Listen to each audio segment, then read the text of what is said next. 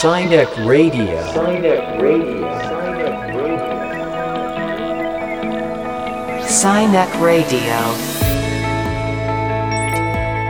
こんにちは京都芸術大学客員教授谷崎テトラですこんにちはヒューマンルネサンス研究所の中間真一ですこの番組サイニックレディオは科学と技術と社会がお互いに関係しながらスパイラルに進化していく未来シナリオを共に考える番組です今週のゲストは先週に引き続き株式会社ゼノマコファウンダー代表取締役 CEO の網森一郎さんです。はい、あのスマートアパレルのねゼノマのねこの、えーいろんな商品の話から未来の話、はい。まあいろいろ聞いてき、えー来たんですけれども今日はやっぱそれとサイニック理論をね結びつけたね話というところに、えー行きたいなと思うんですけどもいかがでしょうか？そうですね。あの先週のお話にもありましたけれども科学と技術と社会の関係はい。網森さんの話もまさにそこのとこだと思うんで、もうサイニック理論ど真ん中の話。でそれがサイニック理論の、まあ、未来シナリオという段階でこれから最適化を経て自立社会というところに向かう時技術って、ひ人と関係どうなんだろうなっていうその辺もあの今日の話の中で聞いていけるといいですよね。はいということで網森一郎さんこの後登場です。サイニックレディオスタートです。Sinek Radio. Sinek Radio. Sinek Radio. Sinek Radio. サイニックレディオ今月のゲストは株式会社ゼノマコファウンダー代表取締役 CEO の網森一郎さんです。こんにちは。こんにちは。こんにちは。はい。ということで、まあ、スマートアパレルをねずっとあの牽引してきているようなねありがとうございます。あの、えー、網森さんですけれども、まああのもう少しこの網森さんのその、えーここに至った、はい。まあ、チャレンジというんですかね、あの多分ねここまで来るまでにねいろんなチャレンジとかはい。ブレイクスルーがあったように思うんですよ、一番大変だったところとか一番ここがポイントだったっていうようなことってあったりするんですか？そうですね。うんと今も実はすごくその頑張ってるんですけど、はい。やっぱり一人でできないことがすごくあるわけで、まあうんだから会社になってるんですけど、一方でやっぱり会社が大きくなればなるほどうまく動かないっていう部分もあるじゃないですか。はい。でなのでその自分がこういった方に行った方がいいって思うメッセージを強く出さなきゃいけない一方で、うん。逆にその多様性を重んじるのであるならばみんながどう考えているかってことを考える聞くのも僕は結構大事だと思っていてでただ自由すぎるとうん。むちゃくちゃになっちゃうんで、うん。そこのさじ加減は今でも模索しながらすごい苦労してやってると思います。ちなみに今会社の規模は何名ぐらい？40人ぐらいです、ね。ああなるほど、はい。もう大きくなったんですね、はいまずゼノマという会社最初にあの先週ね仮説を立てて、まあ、あの人があのエレクトロニクスをまとう未来っていうようなことをねイメージされてそこから作っていったんだという話だったんですけれども、まあ、ちょっとイメージだとやっぱとっても sci-fi prototyping っていうんですかね SF 的な未来像をこうイメージしてで、まあ、SF 映画なんかで描かれてる未来像っていうのがどういう技術で作られるんだろうかって逆算してるようなねはい。イメージの話をねされてるななんて思ったりしてるんですけれども、はい実際にど例えばどんな SF が好きだとか どんな未来がイメージされてたのかっていうその原点とかってあったりするんですか？ありがとうございます。あまあさすがにあの、まあ、僕ガンダム世代なので ガンダム好きなんですけど、はい。ただ今回のこの、えっと、今のゼノマにあたっては、実は東大のゼミの中で僕 SF のこんな SF やあんな SF があるよみたいな話を本当にゼミの中でしてるんですね。ええでやっぱり。その時にその人がインターネットにつながるっていう軸から考えるとやっぱり広角機動隊や映画の「マトリックス」は外せないですよね。ですね。うん。それはもうやっぱりそのすごくなんていうんですかね、えっと僕らが思っているその人のつながり方においてあれがディストピアかどうかはともかくうん。すごく触発されています。うん。あともう一つ挙げると皆さんご存知ないかもしれないですが「電脳コイル」というアニメがあって、はいいや、しもう全部見ました。そうですよね。あれはあの、まあ、僕は AR はやってませんが、ただそのインターネットの情報をどうやって人が使ってはいリアルの空間の中であのそれに生活していくのかという点ではすごい示唆に富んだものだと思っていて、うん。あの多くの今の VR は家に座って眼鏡をかけてほとんど動かない状態でやるっていうのが多分割とベースになってると思うんですけど、うん。あれは、まあ、AR 大学のところありますが、そのまま外に飛び出してうん。はい。生活してリアルとあの仮想が混在してるんですよね。うんあれはなかなか刺激的で僕はもうあの、はい、何回も何回も見てます。そうですよね、はいあれあれはあの、まあ、時期がだいぶ前だっただけにその分なんかリアリティありますよね。そうですね、うんあれはすごいと思います。すごいですよねすごいと思います。うんはい。なるほど電脳コイルだったんですね。はい。はい、やっぱりこのその今リすごく今重要なポイントをおっしゃられたなと思っていて、このリアルな空間と、まあ、サイバースペースといいますますか、まあ、今で言うとメタバースの空間、それをこう結びつけるような、まあ、デバイスというかヒューマンインターフェースというか、はいそういったようなものがあったらいいなというのがやっぱり発想だったわけですね。はい、あのそこは全くその通りです。当時もちろんスマートフォンもありましたけど、でもスマートフォンで自分が全部わかるとは思わないですし、ですよねはい、やっぱりそのいかに自分が自分の選択でインターネットとつながる、しかも自然につながるかっていうことを考えたときに、やっぱり服って最高だよねって言われるとそんな、うんもうそこは本当にすごいシンプルなそんなイメージで始めたと思います。ここまではそうだとしてじゃあ今この先ですね、はい。30年後とか、はい。まあ、もっと言えば50年後とかそういったところに向けてどんな未来がイメージされるんですかね？えっとですね本当に真面目に僕服にセンサーがないものを着てたら脱せってみんな思うんじゃないかと思うんですよ。例えば今だとその、えっといわゆるその例えばねじ巻き式自動でもいいんですけどであのいわゆる針の腕時計なんかはクラシカルな領域としてはまあはいはい。価値があります、あるじゃないですか。で、まあ、だけどそのじゃあ服でセンサーのない服なの？なんかそれってすごいなんかクラシカルでいいねっていうような感じでむしろ大きくても小さくてもいいんですけどやっぱりその服にセンサーがあって全然困らないと思うので、うん。あの僕はそういった風にしちゃえばいいじゃんって割とシンプルに思ってます。はい。なんかそのね変化って例えばスマホを持った人がもう全ての人が持つようになるところまで本当10年かからなかったわけじゃないですか、はい。もっと言えば5年ぐらいで一気にはい。変化しましたよね、はい。もうそれが急激な変化と感じないぐらいこうシームレスに社会が変わっていったっていう、なんかあのそうするとなんか次の社会っていうのが突然まあ変化する、はい。なんかそのきっかけになるようなテクノロジーとか、はい。もうすでにちょっと目をつけてる研究とかもしあったら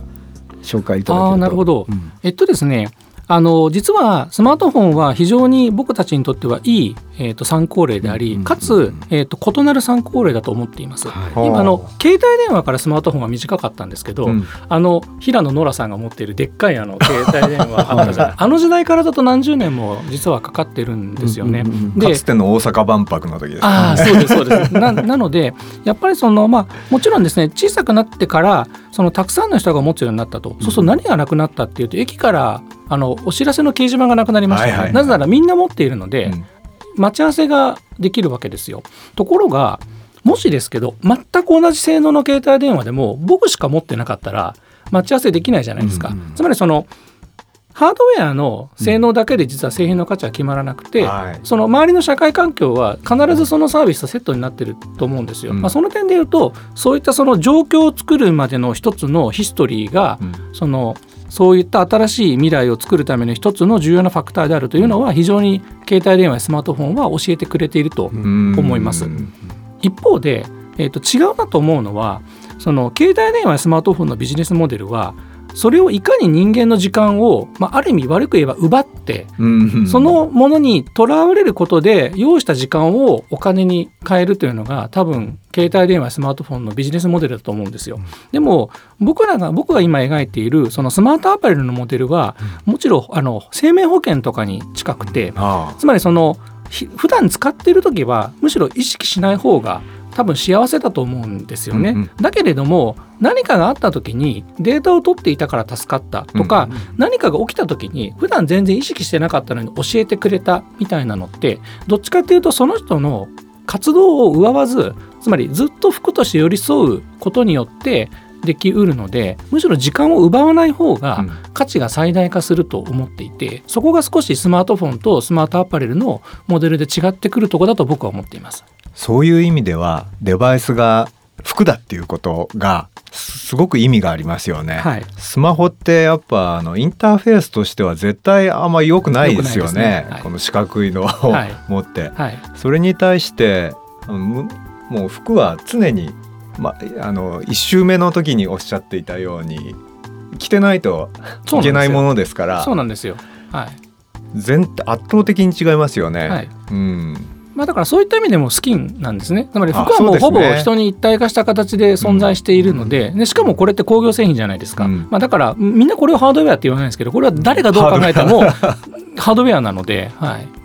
はい、あのメディアアートみたいなねものとかの領域、何か新しい事業とかにつなげていくということとはまた別になんか実験的な領域をアートとして展開するってこともあるのかななんて思ったりしたんですけどどうですか、はい、あのもちろん僕たちは事業者なので、うん。あの何でもタダで開発しますよってわけにいかないんですけど、えー、と実際ですね、えー、と2019年に、えー、と CES で、はい。ジーンズに、えー、とドラムをのパッドを仕込んで、はい。あのジーンズを叩いて あのいわゆるあの太鼓の達人みたいなゲームをやるみたいなのを実は作らせていただいていて僕びっくりしたんですけどあの東京オリンピックのパラリンピックの方の閉会式であの楽器を身にまとってはい。あの演奏されてたのデモがあってあれ実は私の知り合いの方があのそこに関わっていらっしゃるんですけどあのやっぱり服が楽器になるって結構面白いんですよね。まあ、そういったのはあのもちろんお話をいただければ僕らの技術を提供して作ったりみたいなことは以前から実はそういったコラボもさせていただいていたりとかあのメディアアートあの0円でって言われるとちょっとすみません うちもごめんなさいって言わざるを得ないんですけどそういったものも布石の一つとしては僕は非常に面白いし重要だと思っているのであのそういったお話があればむしろ喜んでやらせていただきたいと思ってます。まあ、あと逆に最先端じゃなくてむしろ伝統的な技術ってありますよね、い職人がやっている技であるとか、はいそういったものをセンセンシングしてそういったものを再現する、茶道とか、はい日本舞踊とか能とか狂言みたいなもののこうキャプチャーしていってそれをこのできますよねやるってこともできますよね。そうですね。あのそれも全然簡単にできるようになると思います。はい。結構いろんな未来が イメージできまねそうですすね。あのもう今回、えー、4回にわたってお話を伺ってきましたけれども大きい企業での研究開発も研究されてスタートアップでも今あのご活躍されてるっていう中でこれからの今高校生とか大学生とか、まあ、エンジニアの若い人たちに向けて何かあの一言メッセージがあればお願いしたいなと思うんですけど。はい。あのー僕自身はえーっと実はあんまりその科学を来賛するのは実は好きではなくて、うんそれはなんかあんまり良くない科学主義だと思っているんですね。ただ一方でその何か自分の実現したいことを仮に実現するとするなら例えば歌が上手であるとか楽器を弾くのがうまいとか踊りがうまい足が速いの他にその科学技術を使って物が作れるっていうのも一つの実現の手段だとは十分に思うんですよ。うんでそのまあだいぶ社会が成熟してきてその科学技術でなければ解決できないことが昔に比べたら減ってきてるとは思うんですけど、うんうんうん。それは別にただ減っているだけのことであってなくなっているわけではないのであの今一度ただ科学だからいいとかただ理系だからいいんじゃなくて、うん。本当に自分が実現したい夢って何なのっていうところを先に持った時にそこに科学技術が使えるのならば、絶対楽しいので。うん。それに目覚めてしまえば科学技術は本当に楽しいのでそれを自分の使えるツールとしてやればいいと思います僕はなんかスポーツを楽しむ感覚で科学技術を楽しめばいいんじゃないかぐらいに思っているので、いいですね。はい、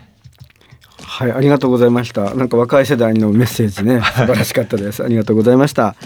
はい、今日のお話、興味ある方は、この株式会社デノマで検索いただくか、スマートアパレルで検索しても、あの、いろんな画像が出てくるので、ちょっとイメージが湧くかなと思います。ということで、あの、今月1ヶ月にわたってゲストで来ていただきました、えー株式会社デノマコファウンダー、代表取締役 CEO の網森一郎さんでした。どうもありがとうございました。ありがとうございました。ありがとうございました。Sinek Radio. Sinek Radio. Sinek Radio. Sinek Radio. ということでいかがでしたでしょうか？やっぱり網森さんの話をこう聞いてきて、えーこれからまだまだ科学技術というものがあ未来を開く余地ってすごくある。だけど気をつけなきゃいけないのはやっぱその中でも人間が主体性を持ち続けるためのことっていうのも人間側も頑張んなきゃいけないところはかなりあるんじゃないかなっていうことを感じました。はい、あの僕はメディアアートのね領域僕研究してるので、なんかメディアアート的なね未来像っていうのもね、うん。すごく今バーッと広がった。あこういうテクノロジーだったらこんなことをダンサーと組み合わせたらこんなことができるかなとかね、いろんなイメージがねあの湧きましたね。面白かったです。ということで「 SINIC Radio」この番組では現在の世の中で起きている事象を SINIC 理論に基づきピックアップ解説するコンテンツをオンエアしていきます。えーコンテンツはラジオ放送のほかポッドキャストでも発信されます、お楽しみに。ということでお相手は谷崎テトラと中間真一でした。